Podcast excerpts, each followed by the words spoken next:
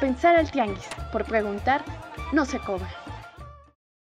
Día un millón de la cuarentena y nosotros seguimos aquí en este que es ya el cuarto episodio de este su podcast titulado A pensar el tianguis. Yo soy Edgar Martínez y del otro lado de la línea, más no de este planeta, se encuentra Ekaterina Sicardo Reyes, quien me va a estar acompañando en este podcast. Hola Ekaterina, ¿cómo estás? ¿Qué onda? ¿Cómo estás, Edgar? Yo, yo no sé por qué le pusimos a pensar al tianguis, se supone que era como por un sentido filosófico, pero ahora que lo pienso es por añoranza de, de volver a los tianguis a comer, por favor. Oye, sí se antojan bastante, ¿no? Esas eh, garnachitas de domingo con un tepache bien frío. Domingo, los tianguis son todos los días, mijo, nomás hay que irlos a perseguir. pues yo sí extraño muy los tianguis y, y bueno, pues vamos a empezar. El día de hoy yo creo que tenemos un programa más largo de los que han escuchado, pero tiene buenas razones porque tenemos entrevistas muy buenas y el tema es fundamental para lo que estamos viviendo ahora, que es el sistema de salud. Primero, el sistema de salud y cómo ha ido evolucionando de manera negativa, tanto presupuestariamente como la seguridad social en este país y esto solo ha servido para acrecentar las desigualdades. Después otro tema fundamental que es la guía bioética, que van a tener que hacer uso nuestro personal de salud debido a las circunstancias de la pandemia del coronavirus y, y queremos comprender justo por qué sí es necesaria una guía bioética y no nada más criticarla por criticarla. Y por último, vamos a hablar de algo nada ni nada bueno, pero le vamos a dar una buena solución, que son los actos de discriminación y agresiones que ha sufrido el personal de salud por nosotros, nosotras, los ciudadanos, ciudadanas que no tienen cabida alguna ni justificación, pero por otro lado queremos proponerles cómo sí pueden ayudar a este personal de salud a través de una iniciativa ciudadana. Este fenómeno que se ha dado alrededor de todo el mundo y que por desgracia pues está menoscabando no solamente la integridad física de, de, muchas personas que trabajan en el sistema eh, de salud pública, eh, no solamente aquí en nuestro país, sino en todo el mundo y que bueno, creemos nosotros que se les debe de reconocer por todo el trabajo, su esfuerzo, porque ellos son los primeros que están ahí al pie del cañón, en esta línea de fuego, por llamarlo así, atendiendo a todos aquellos que no solamente están infectados, de COVID-19, sino también de muchos otros padecimientos, porque al final de cuentas las enfermedades pues no se detienen tampoco en, en este mundo. Así es. Y pues, ¿qué te parece si empezamos con un análisis sobre el sistema de salud y también sobre soluciones que deberían de presentarse pues ya prácticamente para poder resolver este tipo de crisis en un futuro y poder paliar las desigualdades que existen en nuestro país? Y así es como iniciamos este podcast. Aquí puro bueno, bonito y barato. A pensar al tianguis.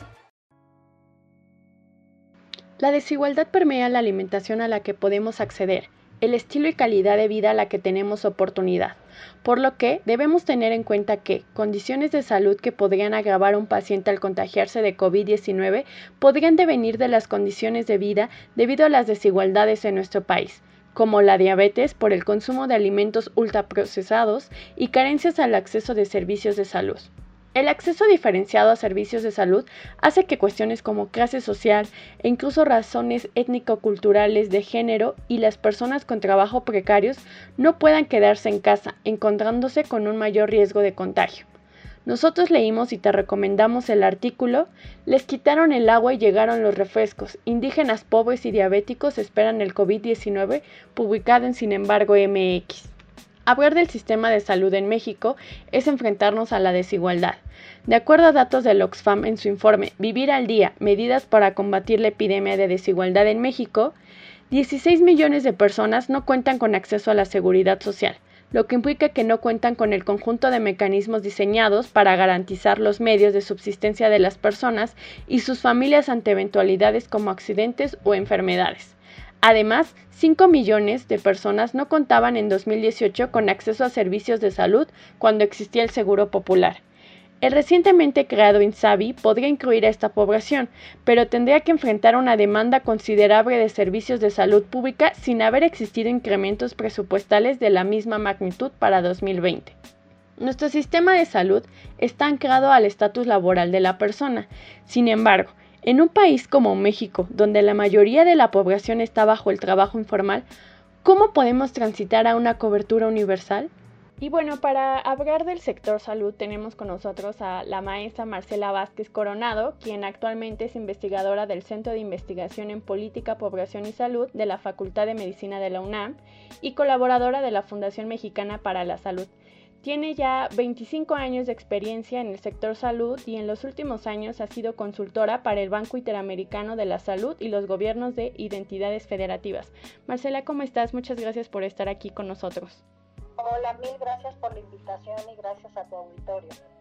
Cuéntanos un poquito, eh, ¿en qué contexto nos agarra a México el sector salud? ¿Cuáles son las condiciones en las que está enfrentando México desde el sector salud al coronavirus? Bueno, de primera instancia, eh, evidentemente y, y siendo observadores prácticamente toda la población independientemente de a lo que nos dediquemos, el tema de cómo hemos recibido y cómo estamos atendiendo día a día la emergencia de coronavirus, pues es prácticamente un tema de interés y de prioridad para todos los mexicanos y todas las mexicanas. Eh, sabemos que no nada más a México, sino prácticamente a nivel mundial el coronavirus nos toma por sorpresa. Finalmente, los estudiosos de la materia saben que estas situaciones eh, que se van que se van dando con el tiempo, epidemias por todas las mutaciones de los virus y demás, pues sí se pueden ir dando con el tiempo, pero no se pueden predecir con exactitud,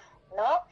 Entonces, a nivel mundial, pues a todos nos agarro desprevenidos y justamente pues pasa lo que sucede cuando aparece una mutación de una o una cepa nueva de un virus, es que no hay conocimiento ni cómo, ni qué tipo de enfermedad deriva, ni las complicaciones que, esta, que este virus puede eh, hacer en el cuerpo eh, y obviamente pues no tenemos un tratamiento y mucho menos una vacuna que inmunice, inmunice a la población. En este caso, pues México no fue la excepción, pero además el caso específico de México es mucho más complejo para el abordaje oportuno de la enfermedad. El Sistema Nacional de Salud, en estricto sentido y eh, hablando conceptualmente, está integrado por todas aquellas instituciones públicas y privadas con las que cuenta nuestro país para poder abordar temas eh, de salud, prevención y promoción de la salud y, atención de enfermedades. Eso es en, en, la parte conceptual. Sin embargo, en la realidad nosotros tenemos un sistema de atención a la salud o un sistema nacional de salud completamente fragmentado. ¿A qué me refiero? La condición laboral principalmente es la que ha marcado la pauta para poder eh, fragmentar la atención médica en función de la condición laboral de las personas. Se crea hace muchos años este, el, el Instituto Mexicano del Seguro Social para la atención de la población que está en la economía formal, pero a través de instituciones privadas en donde prácticamente una persona que se contrata con un patrón privado tiene el derecho de tener eh, servicio médico como una de las prestaciones este, que le da su, su contratación y este, pero la atención a la salud que es provista por el Instituto Mexicano del Seguro Social está financiado de forma tripartita, pagado por una parte del gobierno, que subsidia parte de la atención, otra parte es subsidiada por el, patrón, pero otra parte, mes con mes o quincena por quincena, cada uno de los trabajadores va aportando para ese eh, seguro. Es exactamente el mismo caso con el ISTE. Es una institución que eh, está vinculada para la atención de la salud de la población, que su condición laboral es con la burocracia en México, o sea, con las instituciones públicas. Un porcentaje muy representativo de la población en México no está vinculado a ningún esquema laboral, eh, son parte de la economía informal, no, no están no son asalariados ni tampoco son burócratas. Entonces, esta población pudo ser beneficiada de manera voluntaria a partir de la creación y de la implementación del Seguro Popular.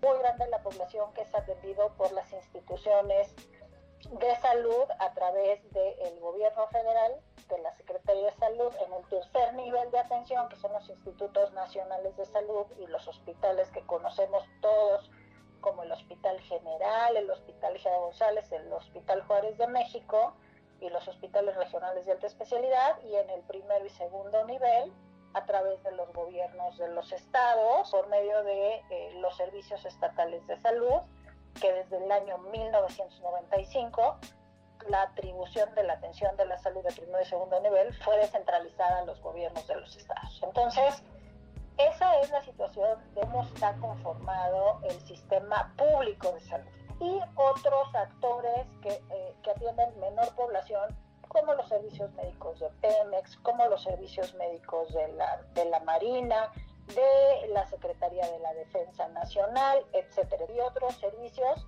que también fragmentan a cierta población en los gobiernos de los estados, en instituciones muy, muy concretas.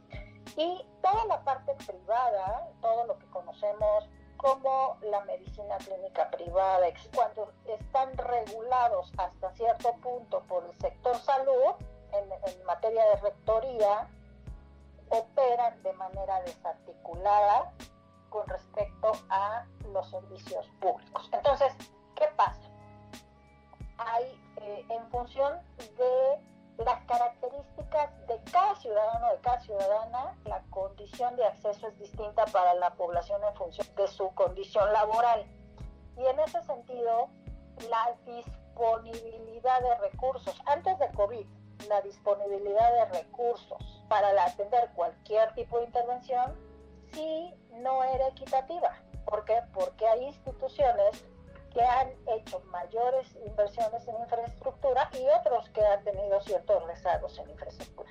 La atención de la población que no tenía ningún tipo de derecho a audiencia, creció el financiamiento exponencialmente. Una decisión del nuevo gobierno, el presidente López Obrador, se decide eliminar el mecanismo de financiamiento a través del Seguro Popular y crea una estructura burocrática para recentralizar los servicios de salud que históricamente estaban descentralizados a los gobiernos de, las, de los estados a través de la creación del Instituto de Salud para el Bienestar, que ustedes, bueno, seguramente han, habían ya escuchado ¿no? en las noticias. Con esta estructura histórica de nuestro sistema de salud, con este cambio que no tiene ni seis meses de una modificación de ley de alto impacto y de un periodo importante de transición de la cancelación del Seguro Popular y la implementación del, del Instituto de Salud para el Bienestar y todas las estrategias de recentralización de los servicios, pues obviamente pues México no estaba en la situación más fuerte con respecto al tema de capacidad instalada y de, eh, y de posicionamiento institucional con respecto a los estados, eh, que obviamente pues implica pues mayor debilidad para poder afrontar eh, una contingencia de este impacto. Por otro lado, el tema de la coordinación interinstitucional es también un tema muy complejo, con la mejor voluntad que tiene el funcionario público para que las cosas salgan bien, con el compromiso completo y pleno de que, es tu prioridad el bien común y que además tienes experiencia y capacidad técnica para afrontar los retos que tienes enfrente, no es suficiente para ponerse de acuerdo. Realmente la coordinación interinstitucional es sumamente compleja. Y obviamente yo sí considero el trabajo que se está haciendo, el esfuerzo que se está haciendo. ¿Cuáles son estos obstáculos para esta pues comunicación y coordinación interinstitucional? ¿Qué fallas que ya están ahí fuertemente son las que evitan una respuesta mejor a la que se está teniendo? De primera instancia, la fragmentación del sistema en instituciones y, y la gestión, la atención médica por silos es un tema estructural y sobre y también reglamentario y también es relación laboral que obstaculiza el que hoy por hoy se puede establecer un mecanismo eh, transparente y ágil de integración del sector. Integración del sector implica que para todos los mexicanos no existen diferencias de, de accesibilidad a tener eh, servicios de salud cercanos, pero además a la disponibilidad de, medicamentos y de tratamientos y de insumos este, de manera equitativa para todos. A eso es lo que podríamos referir como cobertura universal, ¿cierto? Exactamente. ¿Y cómo podemos transitar a eso? Yo considero que tendríamos que eh, tener comunicación interinstitucional, el que haya sistemas de información compartidos que exista un sistema de costeo de intervenciones de primero, de segundo y de tercer nivel para poder de alguna forma regular los costos de las atenciones y que sean los mismos en el INSS, en el INSS, en la Secretaría. Por ejemplo, lo que, lo que ha hecho este gobierno es centralizar, es establecer estrategias de centralización de compras justamente por el anal de compras de insumos, de medicamentos, etcétera, justamente porque se han, han visto que hay una diferenciación enorme entre el costo de los medicamentos, de un medicamento específico que compraba Aguascalientes a través del Estado, con lo que compra el IMSS, con lo que compra este, Sonora, ¿sabes? Entonces, de alguna forma, lo que yo considero es que lo primero para que se pueda ir avanzando en el tema de la integración funcional, pues es que haya sistemas de información compartidos. Hemos escuchado de que cuando se habla del sector salud se habla de las compras de medicamentos, de la tecnología, del equipamiento, pero la verdad es que lo más importante es la gestión del recurso humano. Por supuesto. O sea, y finalmente el recurso humano es la pieza, es la columna vertebral, ¿no? Que sostiene todo el sistema. Porque, porque los médicos, las enfermeras, y hoy, lo estamos viendo en la línea de, de, batalla contra el coronavirus. Tenemos que tener al personal más apto, ¿no? Para atender al paciente público, porque el paciente público hoy ya no puede estar, no puede haber diferentes clases de ciudadanos. Todos somos iguales y todos merecemos la misma atención. Entonces, como todos merecemos la misma atención, un alto compromiso en el servicio público y que además este, sean los, los mejor evaluados, los mejor formados y los que tienen mejor formación continua, pero para que eso también funcione, pues también tienen que estar retribuidos económicamente en función pues, de su responsabilidad y de su eh, valor profesional. Y hoy por hoy, el médico que está en una clínica en la sierra atendiendo indígenas gana menos que alguien que está ganando, que está, que está haciendo la misma función en la ciudad. eso es un tema de homologación salarial y eso es lo más importante en la integración de nivelar a todo el personal médico que realiza funciones similares implica un montón de dinero, pero no nada más son recursos, también es el poderse poner de acuerdo con los sindicatos, porque aquí hay un tema, el tema sindical, y que también es muy complejo. ¿Qué pasa hoy con el coronavirus? Hoy tenemos un elemento adicional a la atención, ya como, como lo he comentado, ya era inequitativa. Estamos hablando que, que el personal de salud, además de tener los instrumentos ¿no? de diagnóstico necesarios para dar atención, hoy necesita otros elementos de protección que son fundamentales. Y además también hay, hay desigualdad en la compra, de cómo los países más ricos monopolizan estos recursos, dejando al, pagándolos a sobreprecio increíblemente dejando a países, por ejemplo, más pobres o en vías de desarrollo, prácticamente sin oportunidad de adquirirlos. ¿Qué pasó con México? Porque México tiene hoy eh, un alto índice de médicos que están adquiriendo el virus. Estamos eh, dentro de los países que más el personal médico se está contagiando y que también están falleciendo, ¿no? Este, de entrada, aquí hay un tema que está que no está en las manos de México problemática que se genera a nivel mundial y como bien lo apuntas,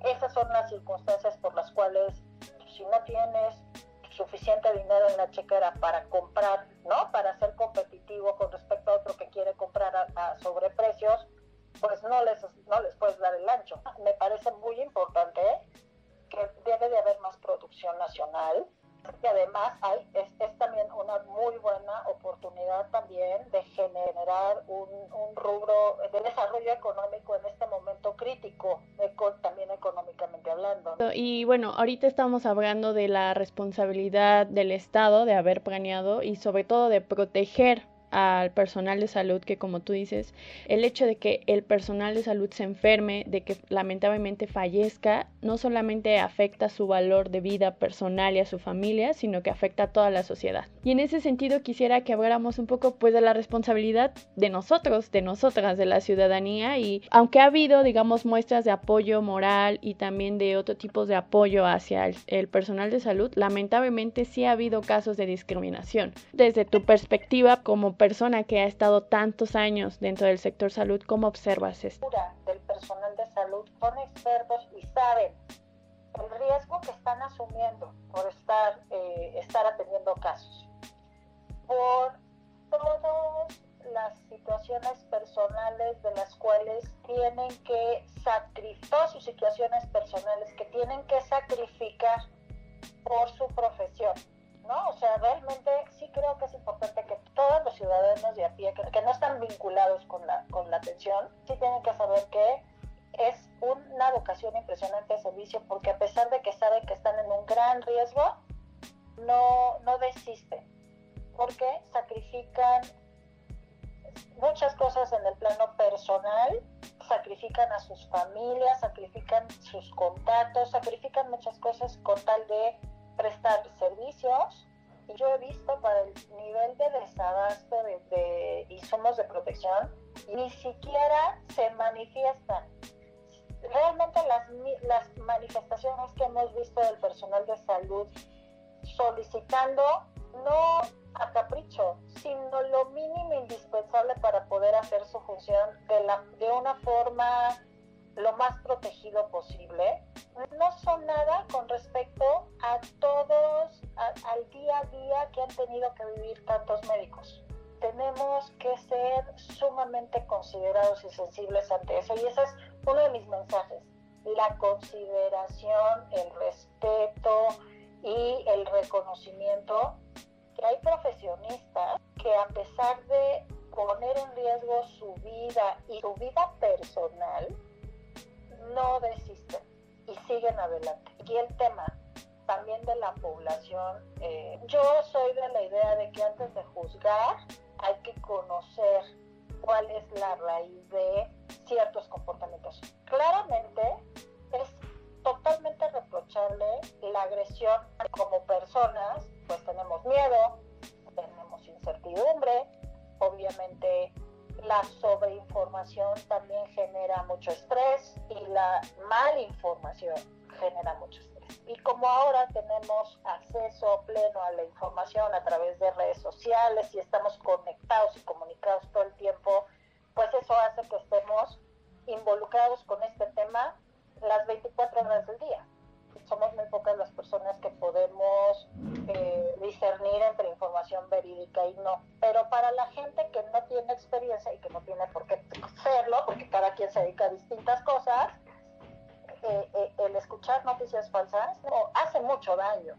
Entonces, bajo este contexto, obviamente ante la gente con mucho miedo, ¿no? Y sabiendo que el personal de salud no está siendo abastecido de medios de protección, no creo de primera instancia que sea un acto 100% discriminatorio, sino es un, es un acto de temor y de miedo. Yo sí creo que en el caso de las agresiones no son responsabilidades individuales, hay corresponsabilidades de manejo de información, este, de los medios finalmente de los cuales todos hacemos un cierto juicio. ¿Cómo somos capaces de asimilar los miedos y la incertidumbre y, y las convertimos en, en, agresión, ¿no? Que eso es algo que se da pues en muchos contextos, como tú bien dices, ¿no? Siempre la otredad o siempre hay unos individuos a los cuales echarles la culpa porque es, es, lo fácil, porque también así es justo el discurso que, que se construye en el manejo de la información. Obviamente la forma de cómo resolverlo y de cómo frenarlo sería un tema de discusión y de análisis, pero no me parece que sea nada más con sancionatorio ante la persona que, que hizo específicamente eh, un acto de agresión, sino yo creo que sí tenemos que ver cómo en lo colectivo tenemos que parar ese tema. En lo colectivo, para que ese tipo de situaciones no se vuelvan a generar.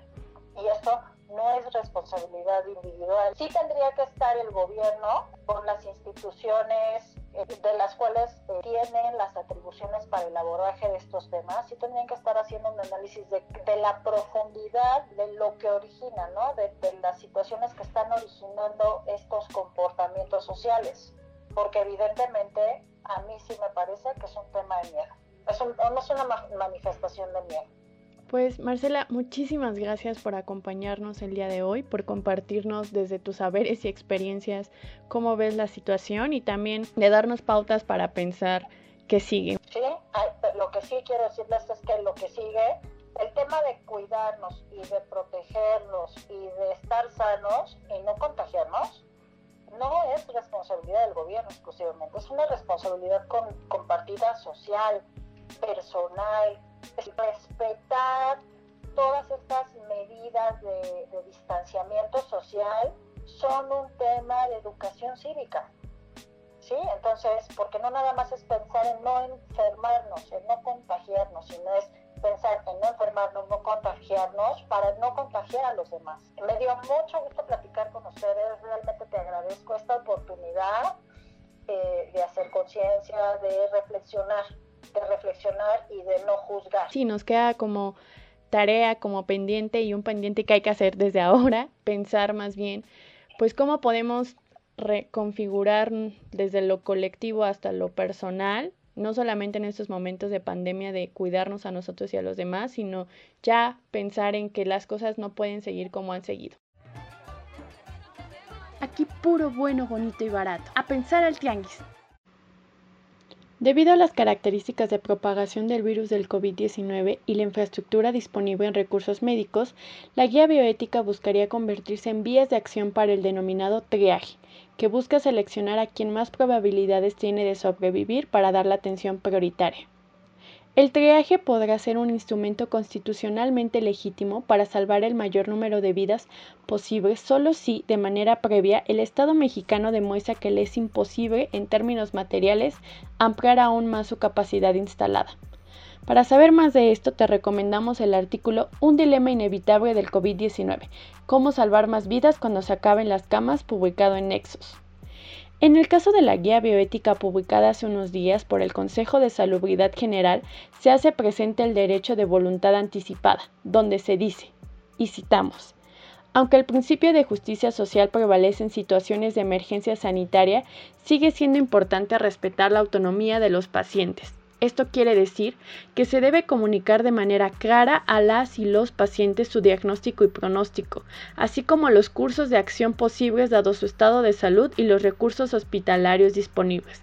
Las y los pacientes deben tener la oportunidad de hacer conocer sus deseos sobre los tratamientos e intervenciones que desean, así como si han elaborado algún documento de voluntad anticipada conforme a las leyes del estado en que se encuentren.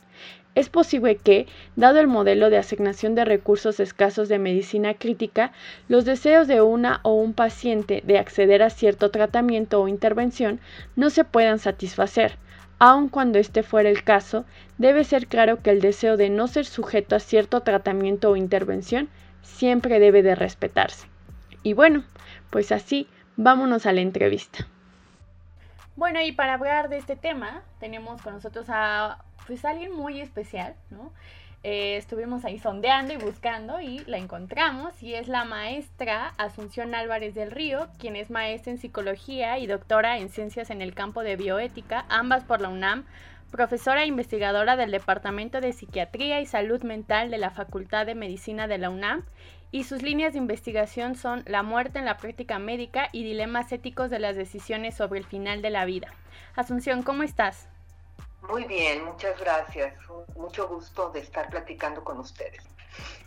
Pues para comenzar, la verdad es que queremos que nos cuentes primero, primero, qué es una guía bioética y por qué es importante, sobre todo en estos contextos. Esta guía se refiere a cómo deben de tomarse las decisiones sobre la asignación de tratamientos de medicina crítica. ¿Por qué esta guía? Porque ya sabemos, de hecho ya está pasando, ya está empezando a pasar, pero lo sabíamos porque era lo que había estado pasando ya en otros países eh, que, se fueron adelantando, ¿no? Porque como que en otros países fue llegando primero y pasando lo que estamos viviendo ahora.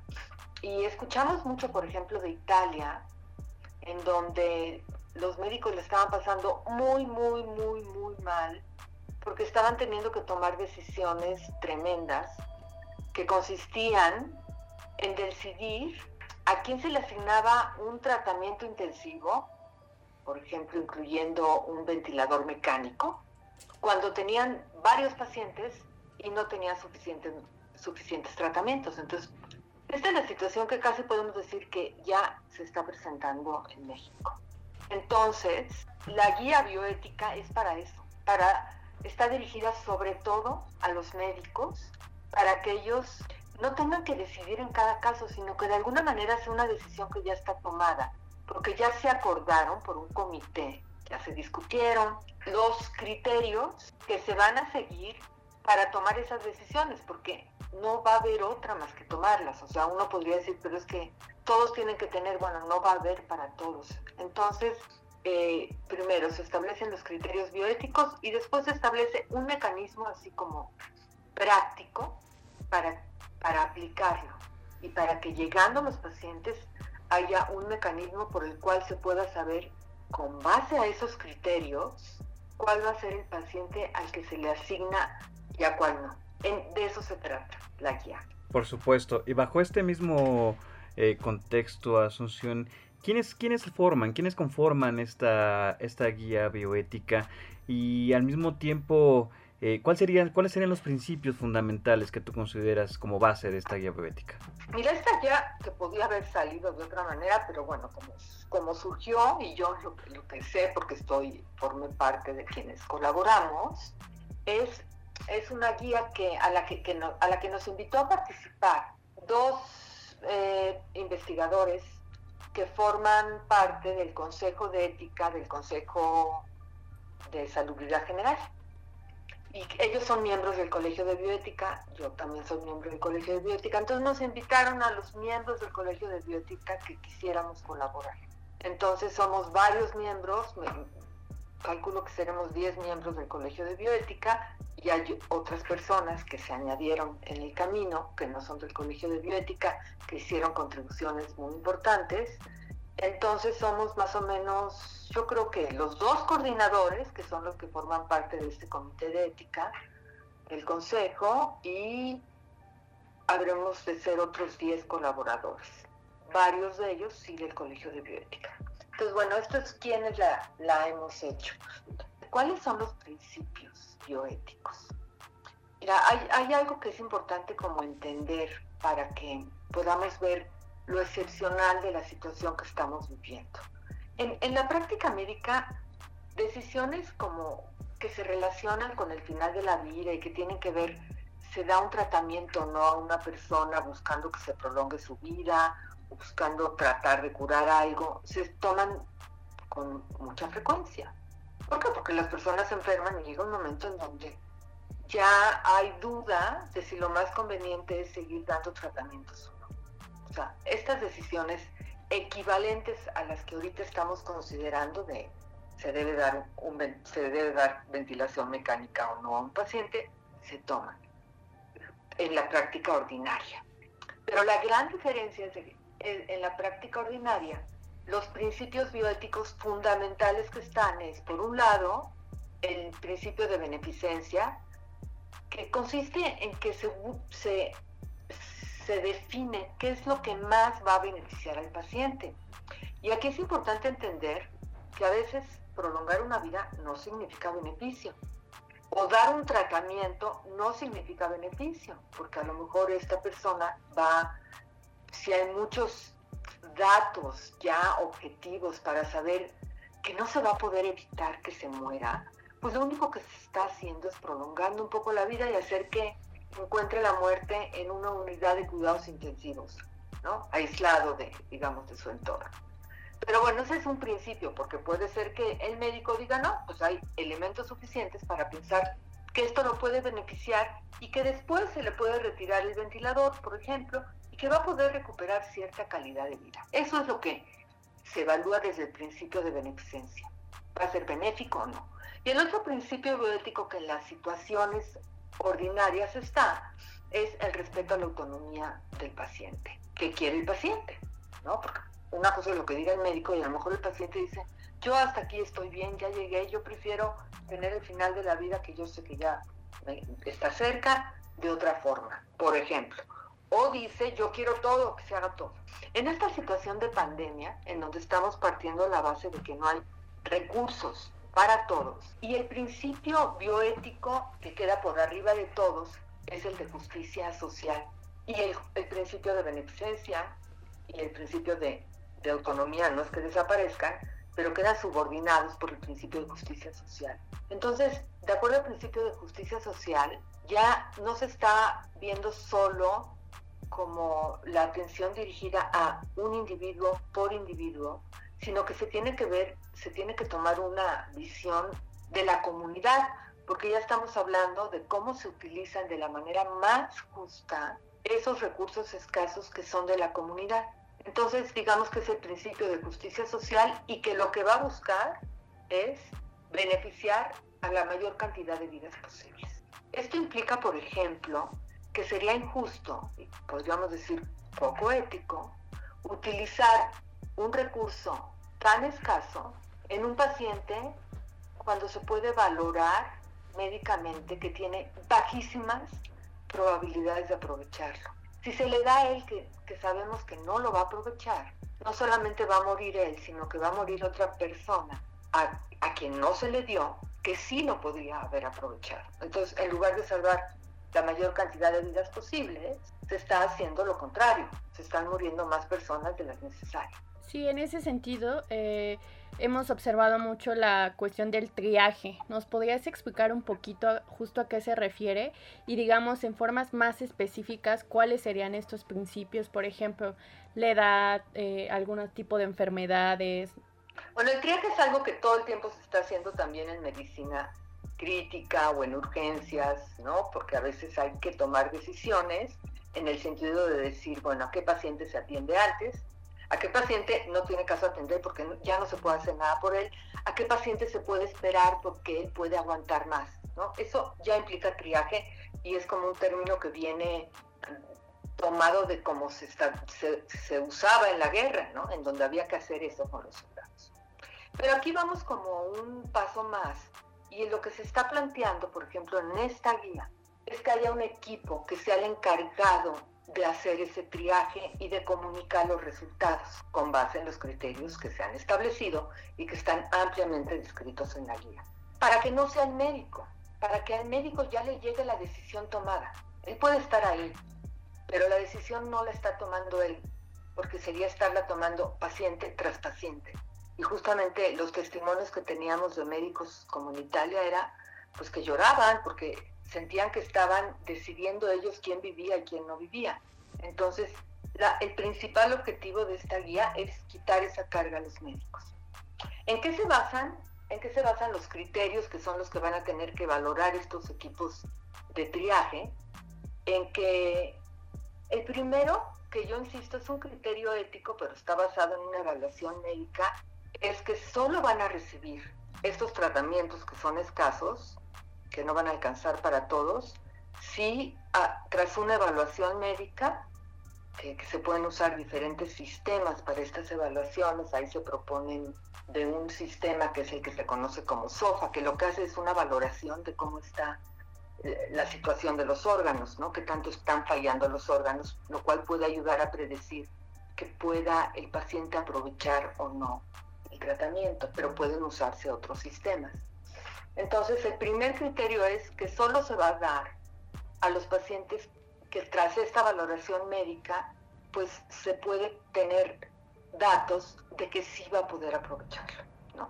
Entonces, si hay uno que no lo va a aprovechar, de acuerdo a esta evaluación, y otro que sí, lo va a recibir el que lo pueda aprovechar. Eso es el primer punto.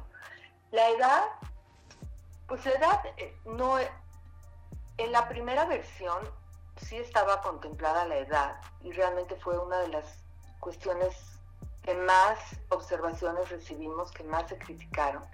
Entonces, no es que la edad estuviera planteada solita, pero sí, sí, de alguna, sí estaba planteada como algo a considerar cuando hubiera un empate. Pues aquí hay dos reflexiones, ¿no? Por un lado, la edad por sí sola no cuenta, no hay ningún elemento que por sí solo cuente como criterio para tomar decisiones más que esta evaluación médica. Lo que sí puede pasar es que alguien con mayor edad esté más propenso a tener una serie de comorbilidades o de enfermedades previas que en la evaluación que se haga pues va a indicar que es una persona que no estaría indicada darle el tratamiento. Pero en la práctica puede suceder que haya un joven que presente una serie de enfermedades previas frente a un adulto mayor que no las presente y que entonces esté indicado dárselo al adulto mayor. ¿Crees que estos, estos mismos principios son los que han provocado que se, vaya, se incremente un poco la controversia alrededor de la misma guía? O sea, al tener estos parámetros establecidos, ¿crees que también han, han, afectado un poco las reacciones que se han tenido al respecto? Hay que reconocer que en la primera versión de la guía que se publicó, al prever un empate, o sea, que hubiera dos personas en donde la valoración médica indicara que son sujetos de recibir el tratamiento, se había planteado que se pudiera hacer el desempate, privilegiando a los jóvenes en el sentido de privilegiar que pudieran completar su vida. Ese fue un criterio que sí, en efecto, causó muchísimo ruido, muchísima controversia, casi porque se leyó como que se está privando a los adultos mayores de la posibilidad de, de vivir. Y lo cierto es que atendiendo a todas las críticas que sí fueron muy constructivas, hubo unas muy destructivas, pero hubo unas muy constructivas, y a la colaboración y a la retroalimentación que nos dio con APRED, pues sí cuidamos muchísimo que no hubiera ningún elemento discriminatorio. Y se quitó, y ya no está establecido eso. Cuando hay dos personas que los dos podrían pues ser sujetos para recibir el tratamiento, lo que la guía establece es que se busquen si hay otras indicaciones médicas para ver si no hay una diferencia en donde uno lo podría aprovechar mucho mejor que otro. Y si eso no sucede, y si no es personal de salud, porque es la única prioridad que se da ante un, este, eh, ante un empate, sí, a quien se le da prioridad es a, a cualquiera forme parte del personal de salud. Quitando esa prioridad, no se establece ninguna prioridad. Y se establece que entonces se podría recurrir a un sistema aleatorio, porque es muy justo, porque se puede hacer de manera muy transparente y es una manera de no discriminar a nadie, lo cual también ha causado ruido y, y quizás sí puede causar ruido porque pues la gente se imaginó tomando esa decisión de una manera muy frívola, pero como, como echar un volado, ¿no? Pero no es para nada frívola, es lo que se busca es que sea la más justa y una en donde no se discrimine a nadie y que se entienda, pues lo que todo el mundo quisiera es poderse dar a dos personas, por decirlo, pero que suponiendo que solo hay para uno, se tiene que decidir de una manera que sea justa, ¿no? Entonces yo creo que eso también ha hecho mucho ruido. Yo creo que algo que ha, que ha causado, que también explica las respuestas, las respuestas en el sentido de que han sido pues críticas, ¿no? Y de algunas como, bueno, totalmente en contra. A mí me parece que también tiene que ver con, con que de frente se nos pone este tema del final de la vida y de repente la pandemia nos, nos recuerda que la muerte no está tan lejos como siempre queremos pensarlo sino que puede estar más cerca de lo que pensábamos, que podríamos ser esos de los que enfermamos y de los que tenemos complicaciones, aunque sea mínimo el porcentaje de los que tienen complicaciones, pues lo cierto es que está habiendo personas que tienen esa complicación que hace que se agraven tanto que tengan que ir al hospital y necesitar esta medicina intensiva. Entonces, digamos, por un lado tenemos este miedo que creo que también es muy de nuestra era eh, pensar que la muerte nunca va a llegar, pero por otro lado también tenemos que aceptar que hay pues desigualdades estructurales de nuestro sistema de salud, digamos, desde no es lo mismo el sur que el centro, que el norte, y también en general otro tipo de desigualdades estructurales, desde la alimentación.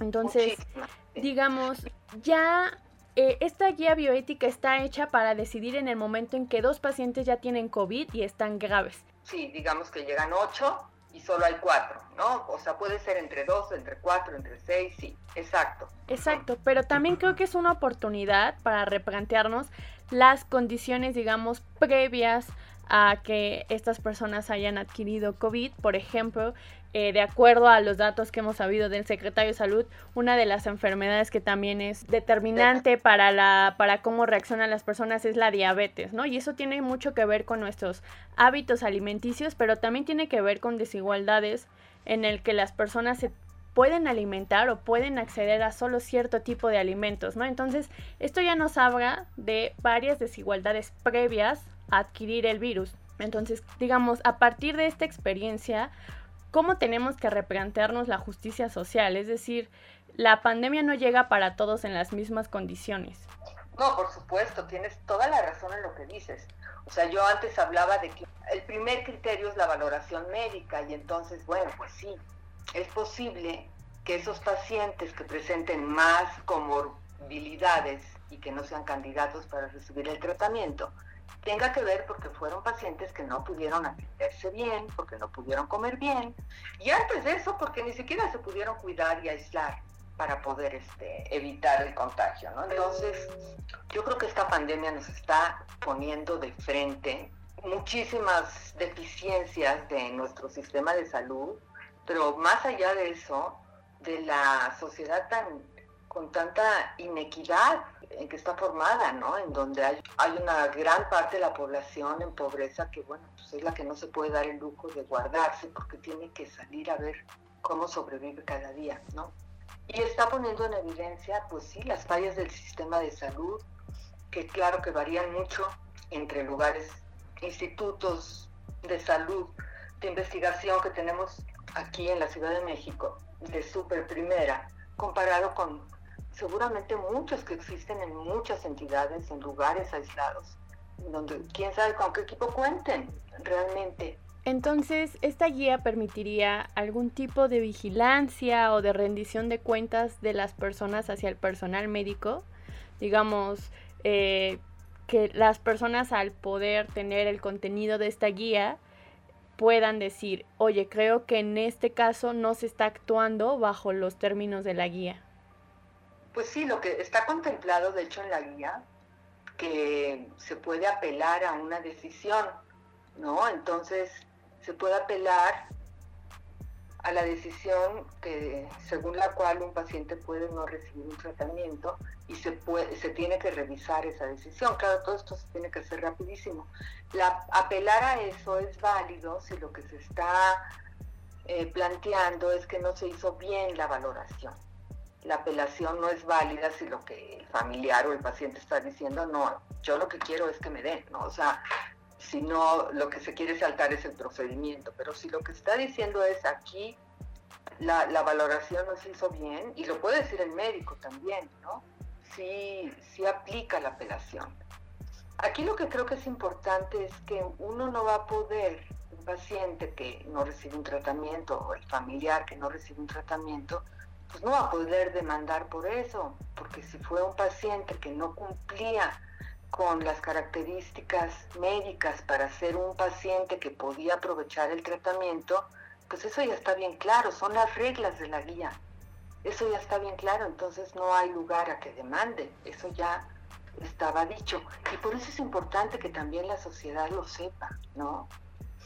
Porque, porque de paso, esto podría hacer pensar a muchas personas, bueno, si yo llego a ser de estos pacientes que realmente necesito ese tratamiento intensivo, que además, pues pues hay datos que indican que según la edad, según las condiciones, uno puede quedar con secuelas, uno puede arriesgarse a morir de todas formas recibiéndolo. Pues sí, a lo mejor había personas que dijeran, no, bueno, pues si yo llego a esa situación, bueno, puedo aceptar que es el final de mi vida y no quiero pasar por todo eso, ¿no? Eso también sería, sería bueno que sirviera para que algunas personas dijeran eso. En otros países hay como tan, hay muchos instrumentos que bueno, ya, ya hicimos la adaptación de uno aquí, y, pero en otros instrumentos incluso está como entre las opciones que puede contestar una persona cuando va pensando qué querría en tal situación, hay como la opción de algunos para contestar, si yo llego a estar en esta situación, prefiero que le den ese tratamiento a otra persona más joven, ¿no? Tal, cual, ¿no? Así como, como que también hay motivos altruistas para tomar estas decisiones, ¿no? Alguien que dice, bueno, pues yo ya tengo una vida vivida este, y realmente puedo aceptar el final de mi vida.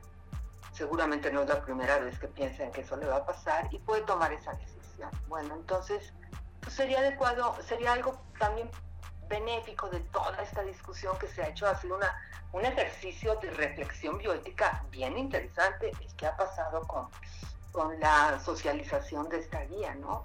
Y que también pudiera ser un efecto de esa, pues que la gente pensara más en qué puede estar en el final de la vida y qué querría. Asunción, eh, como sociedad civil y, y también como médico personal de salud, ¿dónde podemos obtener la información de esta guía.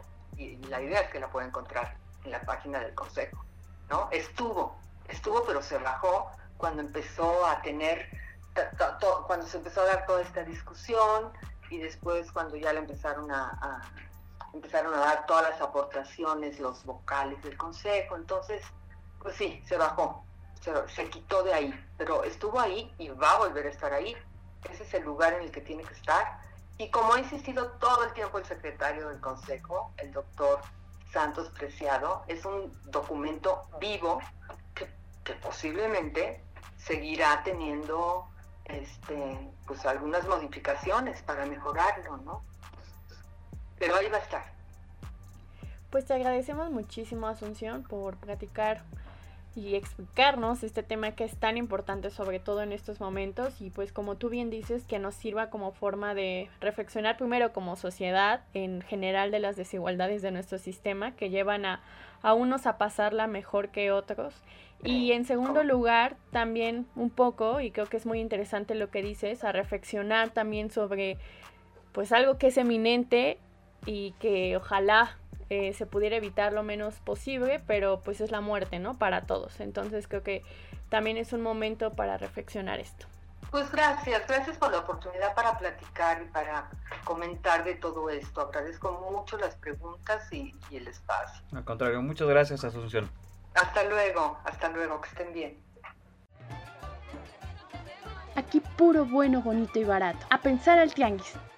Qué interesante y qué valioso es el tener de primera mano la opinión acerca de un tema que como ya hemos dicho, quizás no se ha tratado tanto, sin embargo, pues ya está en la mesa desde hace algunos días de muchos especialistas y por supuesto de la sociedad en general, este de la guía bioética, Catarina.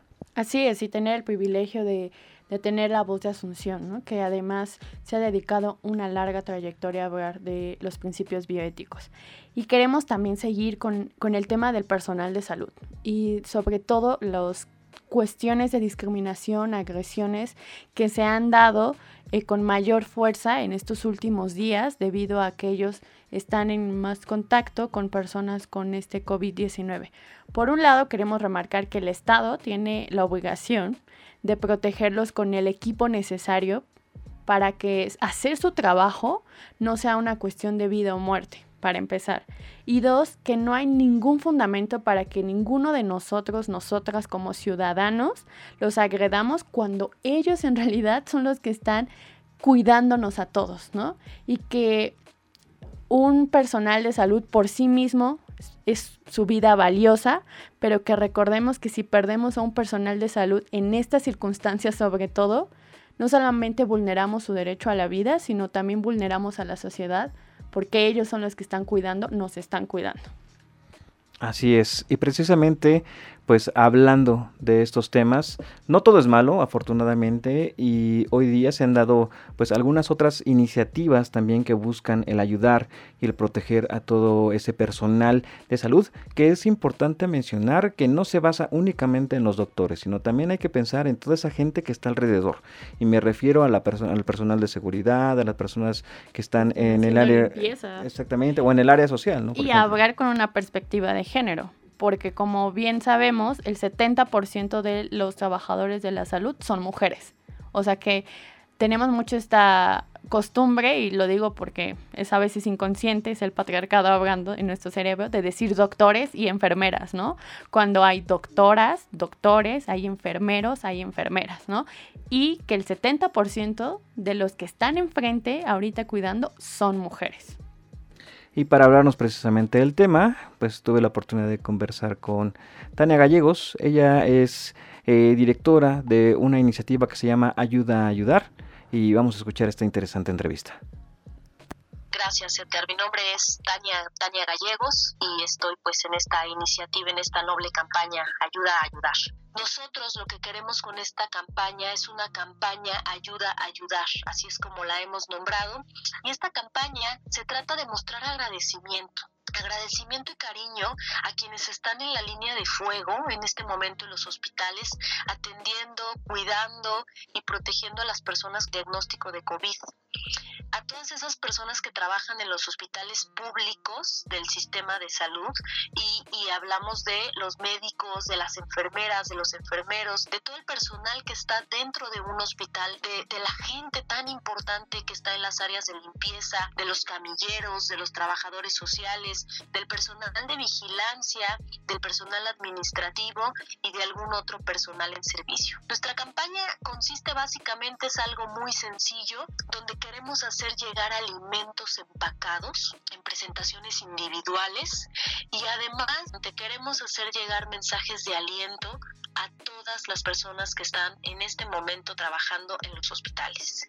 Es decir, que les llegue su, su snack, que les llegue una botana, pero que también les lleguen estos mensajes, estos eh, en forma de dibujos, en forma de cartas, en forma de mensajes, pues sabemos que, el personal está sometido a jornadas de trabajo extenso y que pasan largas jornadas muchas veces pues sin probar ningún alimento. Qué interesante esto que dice, sobre todo porque creo que siempre se habla o recientemente se habla mucho, por ejemplo, de los doctores, de las doctoras, de las enfermeras, pero poco se habla de todo el personal que gira alrededor también de, un hospital, ¿no? De todo este personal administrativo y de seguridad que, que bueno, eh, muchas veces se olvida, pero que también gracias a ello está funcionando todo esto como lo acabamos de mencionar, ¿no? A veces este personal se vuelve invisible y recordemos que este esta pandemia que estamos viviendo, este virus se combate con algo pues eh, pensemos quizás sencillo, ¿no? Con agua y con jabón y que precisamente estas personas, el personal de limpieza,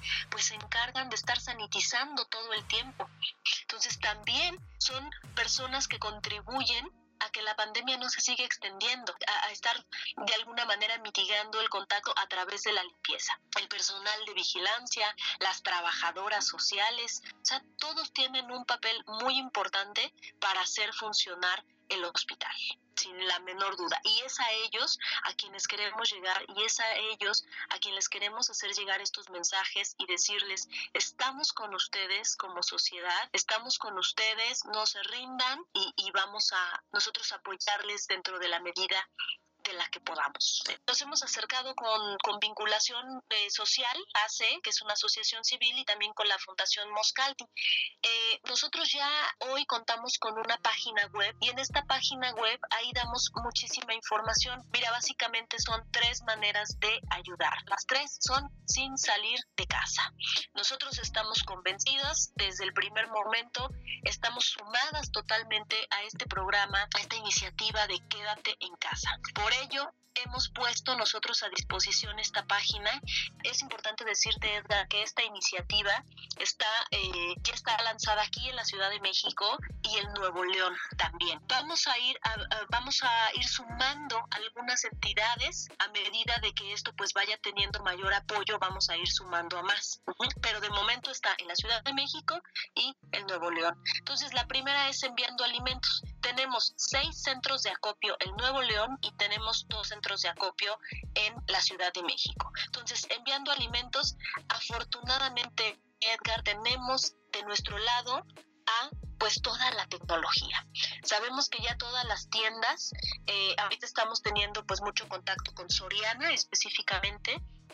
Este grupo de Soriana nos están ah, apoyando mucho eh, para que la idea es que tú si tú quieres apoyar, entras a Soriana, compras los productos que te recomendamos ahí, que son productos bien sencillos, son productos como galletas habaneras Ritz o cualquier similar eh, de, galletas, ensaladas de atún de estas empacadas listas para comerse en envase de abre fácil, jugos, leches en presentaciones de tetrapack individual, barras de fruta, barras de cereales o de granola. Y estos, estos productos tú los compras a través de cualquier plataforma, de cualquier súper y los envías directamente a estos centros de acopio que nosotros ya tenemos identificados y que puedes encontrar la dirección aquí en la página en la página web. Otra manera muy sencilla es haciendo un donativo económico. Este donativo económico y para transparentar totalmente esta campaña se hace a través de vinculación social, a través de esta asociación civil. También ahí en nuestra página viene específicamente cuál es, cuál es la clave, a dónde se tiene que hacer el depósito. Puedes depositar desde 10 pesos, 15 pesos hasta mil pesos, la cantidad que tú quieras, no, no te exige nada y además puedes, eh, puedes tener un comprobante fiscal deducible de impuestos, ¿no? También para todas las personas que quieran donar a través de esa vía. Y la tercera forma de apoyar esta campaña, Edgar, pues es enviando mensajes al personal de salud. Esto que yo te decía que es tan importante, sobre todo para los niños, es una actividad muy especial para que las niñas y los niños se involucren y tengan esta experiencia de trabajar por su país y, tengan esta experiencia de agradecer a quienes cuidan de la salud de los demás y que nosotros como adultos podamos platicarles esto que estamos platicando tú y yo, ¿no? De decir, qué hace para que funcione un hospital, ¿no? Además de las doctores, además de las enfermeras, ¿qué otros personajes están para poder agradecerles? Entonces, bueno, aquí lo, lo que hicimos igual, ¿no? Tenemos un correo electrónico para que a través de este programa del Quédate en casa, tú te pones a hacer un dibujo, te pones a hacer una carta y nos lo mandas a nuestro correo electrónico, a la cuenta de ayudar COVID-19 arroba gmail.com. Eh, repito la cuenta, todo en minúsculas, ayudarcovid19 arroba gmail.com. Nosotros los vamos a imprimir, nosotros los entregamos. Eh, la idea es entregar estos paquetes, estos paquetes prácticos de alimentos y que cada paquete práctico de alimento vaya acompañado con uno de estos mensajes de aliento para esas personas que están al frente y atendiendo, cuidando y protegiendo a pacientes con COVID. Perfecto, Tania. Pues eh, si pudiera recordarnos, por favor, una vez más sus redes sociales, eh, la página web a la que se pueden dirigir para poder eh, pues, tener toda esta información. Claro que sí, Edgar. Mira, te voy a compartir nuestra página web. Es www.ayudarcovid19.org.mx www.ayudar19 ayudarcovid19.org.mx eh, nuestro correo es todo en minúsculas y todo junto dudas y comentarios arroba hotmail.com. También tenemos habilitado un teléfono. Ese teléfono pueden hacer también todas las preguntas, consultas vía WhatsApp o vía teléfono al 55 41 42 20 58. Repito nuestro WhatsApp, 55 41 42 20 58. Perfecto, Tania. Seguramente estaremos escuchando mucho más acerca de esta campaña en próximas semanas, que, que por supuesto va a durar todo el tiempo que dure la contingencia, ¿no? Así es, así es, Edgar. Y lo que queremos es que, pues, en esta campaña se sumen cada vez más personas, como hasta ahora ha sido, ¿no? Empezamos un grupo de un grupo de amigas, un grupo muy pequeño y ahora se ha ido extendiendo mucho y lo que queremos es que se expanda mucho más, para poder apoyar a más hospitales públicos y para apoyar a más entidades también. Por supuesto, toda la gente también que se quiera sumar a este tipo de iniciativas eh, de otras entidades, pues que es bienvenida. Claro, así es. Pues muchísimas gracias y bueno, estaremos pendientes, quizás eh, hablemos un poco más adelante y saber qué otros resultados han encontrado y cuánto ha crecido también esta campaña. Claro que sí, Edgar. Muchas gracias, muchas gracias por el espacio. Eh, un saludo a tu auditorio, muchas gracias y, y pues eso, invitarlos a que se suman, a que compartan esta campaña en sus redes sociales, a que sumen a sus amigos, a sus familiares, a toda la gente, porque esta campaña pues va de voz en voz. Muchas gracias. Gracias a ti, Edgar. Hasta luego. Aquí puro bueno, bonito y barato. A pensar al tianguis. Y así es como llegamos al final de este cuarto episodio de Pensar al Tianguis. Eh, Caterina, eh, algo que quisieras agregar a este podcast un poco atípico porque ha sido un poco más largo que los normales, pero creo que con temas bastante interesantes. Pues sí, eh, más bien seguir pensando en cuidarnos a nosotros, cuidar a nuestra tribu, a nuestra familia y cuidar a las personas que nos están cuidando. Y recuerden que nos pueden seguir en nuestras redes sociales, ya lo saben, en Instagram, en Twitter, en Facebook, donde nos van a poder encontrar como Consume Local MX y por supuesto este podcast que van a tener uno nuevo, esperemos cada día lunes. Así es que pues espérenlo en todas las plataformas eh, en las que ya lo pueden encontrar como esta que es Spotify, como en Anchor y algunas más. Yo fui Edgar Martínez. Yo soy Ekaterina Sicardo Reyes. Y nos escuchamos en una próxima emisión. Bye. Bye. A Pensar al Tianguis es un podcast original impulsado por Consume Local MX, equipo creativo Ekaterina Sicardo Reyes y Edgar Martínez Márquez.